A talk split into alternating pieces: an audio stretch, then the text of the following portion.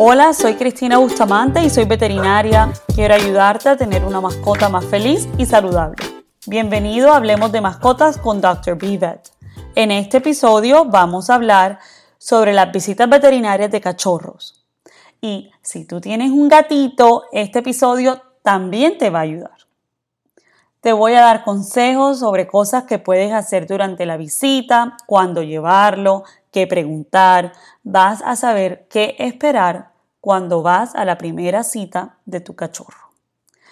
En este episodio voy a compartir todo sobre la primera visita de Greta, una cachorra bulldog de 8 semanas. Y todo lo que le conté y le compartí con su mamá, que se llama Lina. Generalmente recomiendo agendar una cita durante los primeros tres días que tienes a tu cachorro, o sea, luego de recibir a tu cachorro del lugar de adopción. Generalmente los cachorros se adoptan entre las seis y ocho semanas, o sea, uno quiere que el cachorro esté con su mamá hasta por lo menos las seis semanas. Es importante que un veterinario revise al cachorro después de que lo obtengas incluso si el vendedor o el refugio te dio un certificado reciente de veterinario. O sea, si el perrito tú lo compraste hoy y fue al veterinario hace dos días, yo te recomiendo que en los próximos tres días lo lleves a un veterinario. Y recomiendo también de que uses un veterinario que te recomienden tus amigos o tu vecino, mas no necesariamente tenga que ser el veterinario que eh, te, envía el lugar donde lo compraste. A la consulta, Greta llegó bastante juguetona. Ella es eh, una gordita feliz, es una bulldog inglés y durante la consulta lo primero que hago es ver cómo, cómo eh, se comporta Greta en la visita, si es juguetona, si se ve que, que está alegre, con bastante emoción como debería estar un cachorrito.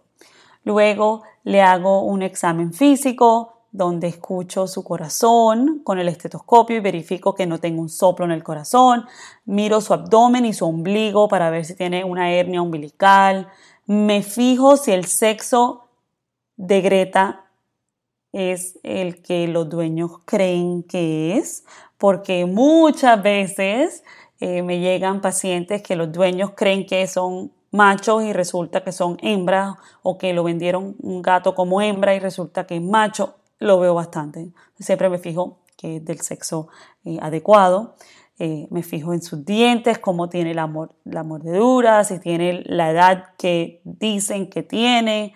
También me fijo si tiene pulgas, de pronto ácaros en los oídos, le miro bien sus oídos a ver si tiene una infección de oídos me fijo que pueda escuchar, que pueda ver, le veo dentro de la boca también el paladar, fijarme que tenga bien su paladar y la pesamos. Todo esto que yo encuentro, incluso el peso, lo tengo en un récord en el computador y es algo que vamos a poder referenciar a través de la vida de Greta. O sea, esa primera cita es bastante importante.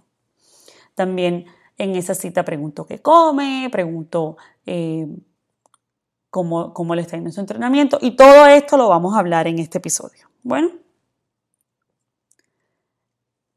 yo recomiendo que los cachorros coman tres veces al día y recomiendo que le brindes la comida en un momento que no sea en el cual el cachorro está jugando. Ellos son como niños. Si el cachorro está pasándolo súper chévere jugando, feliz jugando por la casa, él no va a parar de jugar para ir a comer generalmente. Yo te recomiendo que en un momento en donde el cachorro no esté jugando, le brindes su comida, se la muestres, esperes como 20 minutos y si no se la come o no se la come toda, se la quita y luego se la vuelves a ofrecer. Los cachorros deben comer comida especial para cachorro. Yo recomiendo que la comida diga puppy o que diga cachorro, porque esta comida tiene más energía que necesitan los cachorros para crecer. Bueno, la cantidad de comida que le debes dar a, a, tu cachorro depende mucho en que si tu cachorro es una raza mini, mediana, grande, gigante. ¿Ya? Y eso lo puedes saber en la parte de atrás de la bolsa. basado en el peso del perro. Por eso es importante también que tu perrito lo lleves para saber exactamente cuál es el peso en el veterinario. en la parte atrás de la bolsa te vas a fijar en la cantidad que dice que tu perro debe comer para su peso.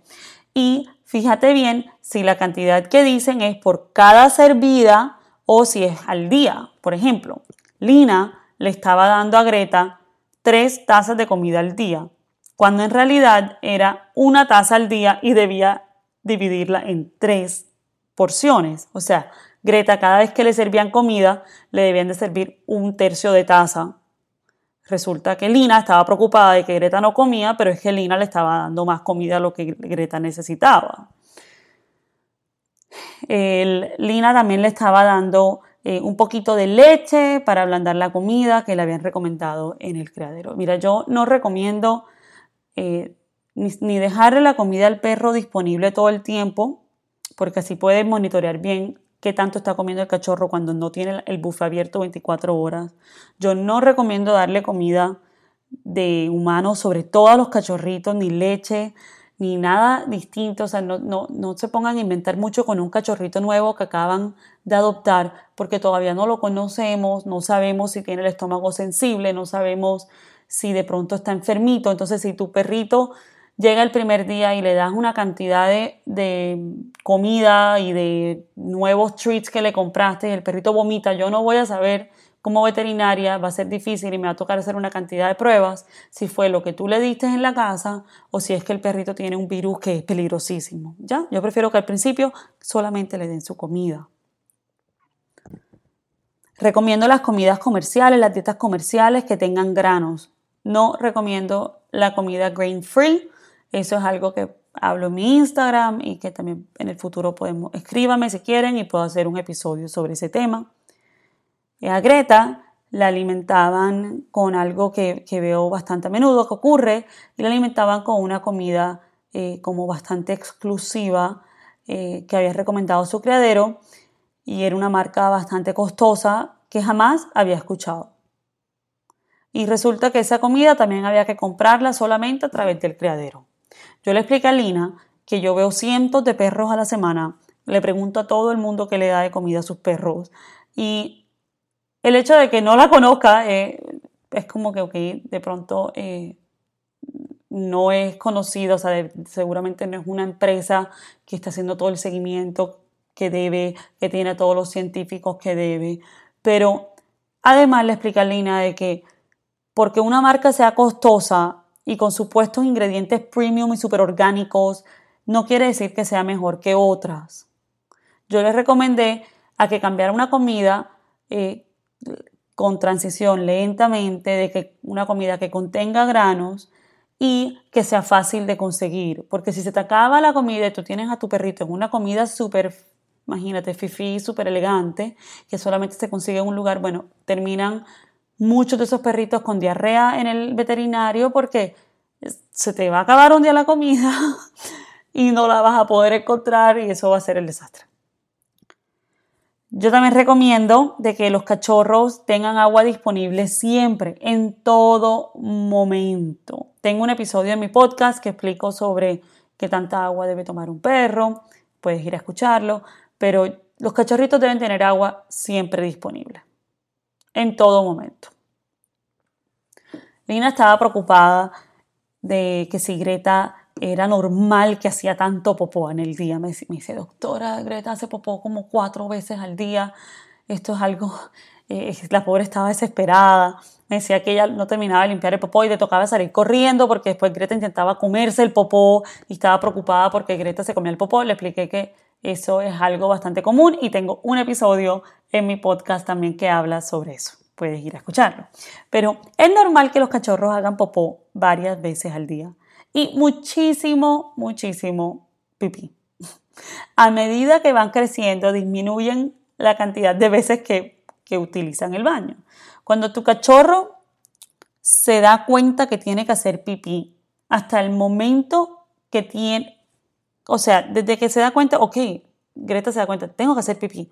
Al momento en donde se, que se hace pipí son poquitos segundos. Por eso es importante de que Greta tenga un lugar para poder ir al baño cerca.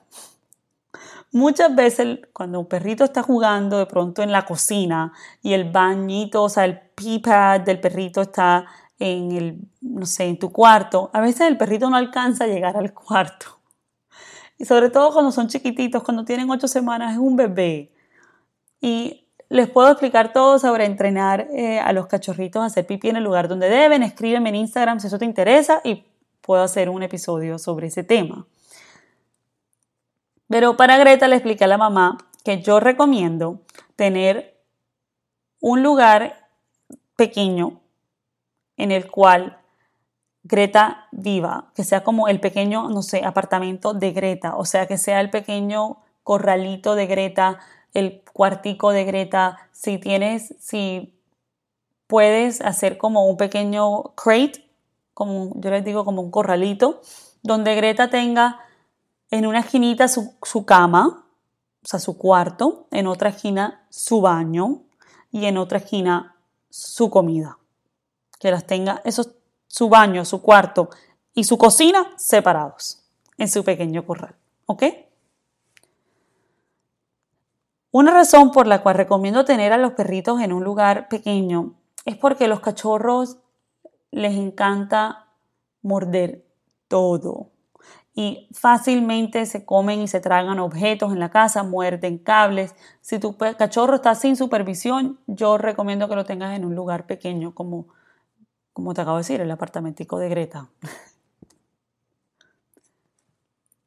A Greta, eh, Lina estaba bajo la impresión de que Greta ya tenía todas las vacunas, porque cuando compró a Greta, cuando la adoptó le dijeron de que tenía todas las vacunas. Pues resulta que Greta tenía todas las vacunas que eran necesarias al momento de la compra, al momento de la adopción. No quiere decir que Greta tiene todas las vacunas hasta que sea adulta. Eso es algo también que muchas personas me llegan con ese malentendido. Yo recomiendo vacunar a los cachorros cada 3 a 4 semanas, desde las 6 semanas, 6 o 8 semanas hasta las 16 semanas. Tu veterinario te va a dar un plan de vacunación adecuado para tu cachorro dependiendo en qué país vives, qué vacunas tienen eh, disponibles, el estilo de vida tuyo, de tu cachorro, porque no hay como un plan de vacunación perfecto para todos los cachorros, ¿ya? Aquí en los Estados Unidos hay unas vacunas que duran tres años, en Colombia sé que esa misma vacuna solamente eh, funciona para un año, o sea, depende de los laboratorios, depende de muchas cosas, por eso quiero que le preguntes a tu doctor, a tu veterinario, cuál es el mejor plan de vacunación para mi perrito, pero les voy a contar lo que yo hago con Greta. Greta a las 8 semanas recibe sus vacunas, luego en un mes después, a las 12 semanas, se las repito, el refuerzo y luego un mes después, a las 16 semanas, le hago su, última, su último set de vacunas. Durante la visita de Greta, eh, en su primera visita le puse, eh, le coloqué la vacuna de distémpero, el moquillo, la de parvovirus y la de adenovirus. Y esas vienen juntas en una sola como jeringuita, entonces ella solamente me tocó inyectarla una vez, ¿ya? Jugué con ella antes y después de su vacuna y mientras le colocaba la vacuna la entretuvimos con galletas. Eso es algo que tú puedes hacer durante la consulta. Súper chévere si tu veterinario eh, hace eso de que de pronto lo entretiene usando eh, algún producto especial para entretener al perrito, pero si no, y si no sabes si tu veterinario hace eso, puedes llevarle un poquito de comida en, tu bolso o una galletita y mientras le están poniendo la vacuna le dan la comidita y entretienes a tu cachorro. Y no se dan cuenta. Greta ni siquiera se dio cuenta que yo la vacunaba, ni siquiera tocó agarrarla. Ella estaba tan emocionada con las galletitas que le puse así en la mesa de que ni se dio cuenta. Luego, eh, durante la visita también le di un desparasitante oral eh, tengo la suerte que el lugar donde trabajo el desparasitante sabe rico, a los cachorritos les encantan. y,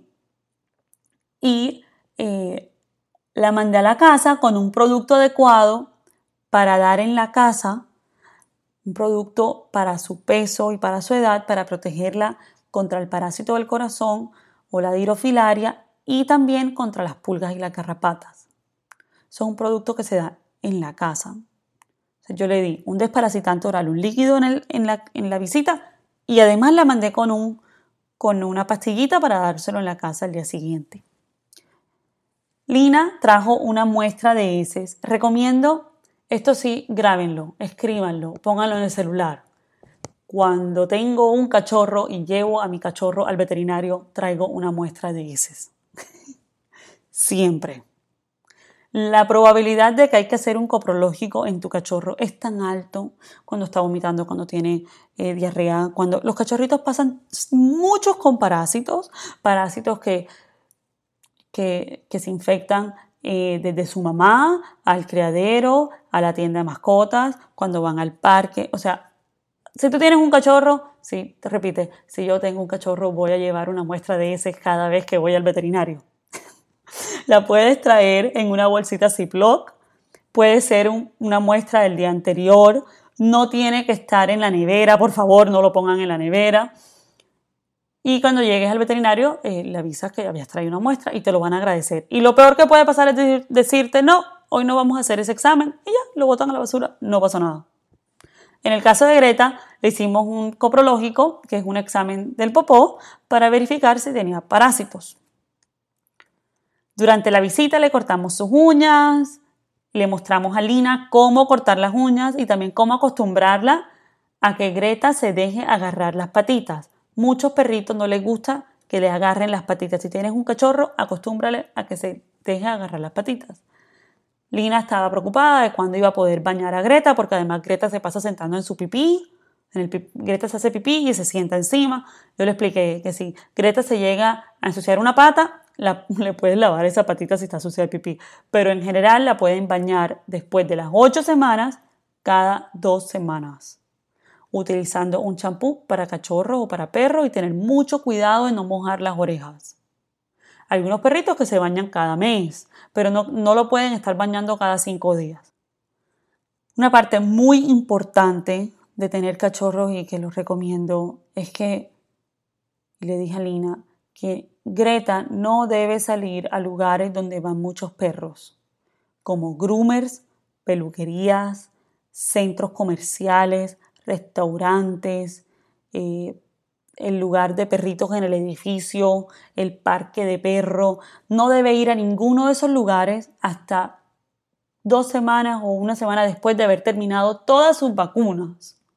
La razón de esto es porque hay muchos perros que tú asumes que están vacunados y no están. Y se le pueden transmitir enfermedades gravísimas como el parvovirus, se les transmiten muchos parásitos. Yo prefiero que no vayan a lugares donde vayan muchos perritos.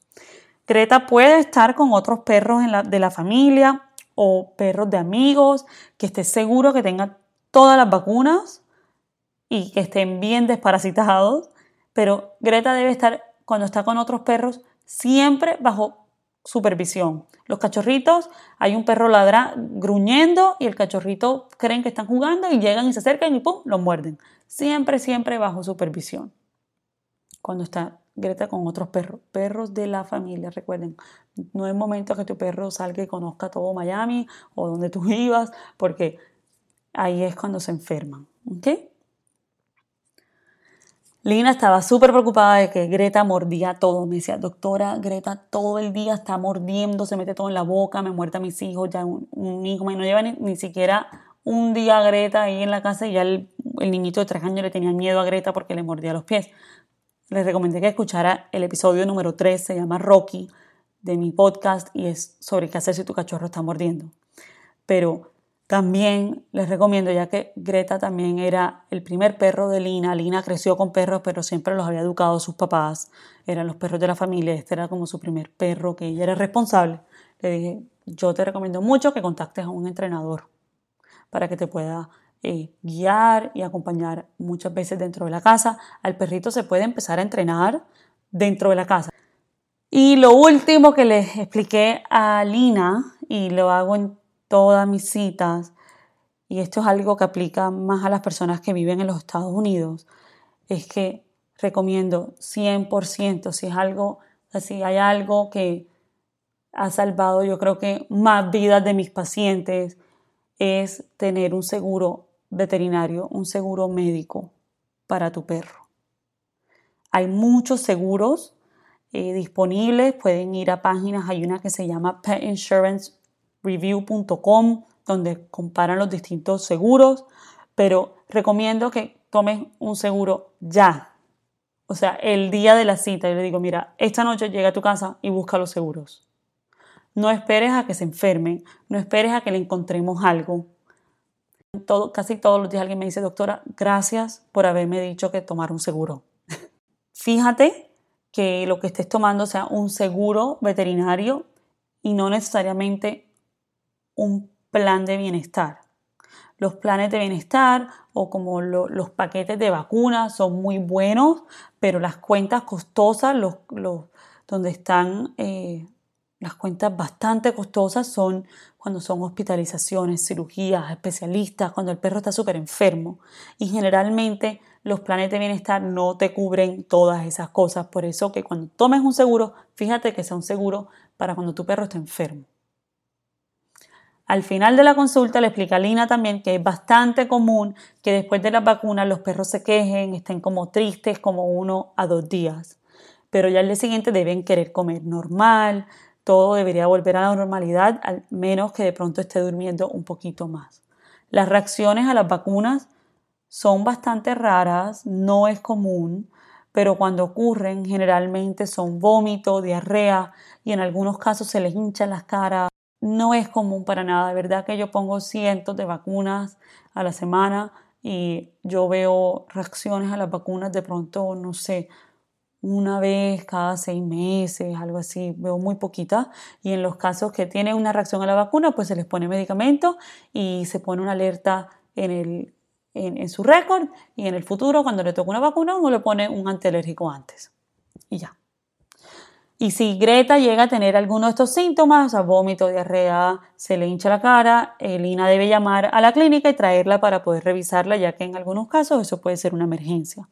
Y Lina Enseguida agendó la cita dentro de un mes para hacer su segundo refuerzo de vacunas de Greta. Al final de la cita también jugué mucho con Greta para que Greta, o sea, para mí mi misión cuando tengo cachorros es que el cachorro no se dé cuenta que está en el veterinario. Yo creo que es importante que piensen que están jugando y así tienen una buena experiencia y aprenden que hay otras personas fuera del núcleo familiar que son amigables, que, con el cual pueden eh, jugar y eso me encanta porque cuando ya llegan adultos están felices de verme.